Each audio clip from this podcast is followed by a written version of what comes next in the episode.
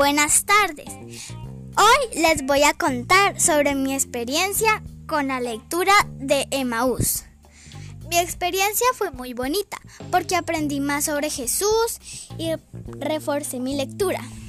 La lectura es muy bonita y muy importante para nosotros los seres humanos porque habla sobre nuestro Creador y nuestro Salvador, Jesús.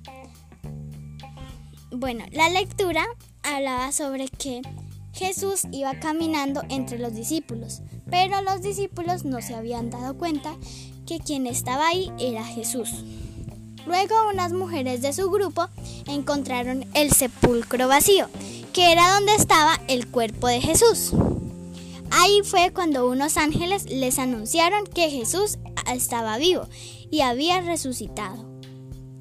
Luego, a lo último, los discípulos se dieron cuenta que, quien estaba caminando con ellos era Jesús y que todo era verdad, que Él estaba vivo. Pero en ese momento Jesús ya se había ido del lugar.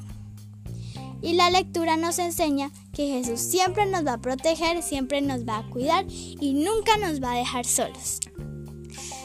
Muchas gracias y recuerda, Jesús siempre va a estar con nosotros. Una de las enseñanzas grandes que nos deja es que nosotros debemos siempre creer, creer en Dios y nunca, y nunca, pero nunca tener dudas de su magnificencia.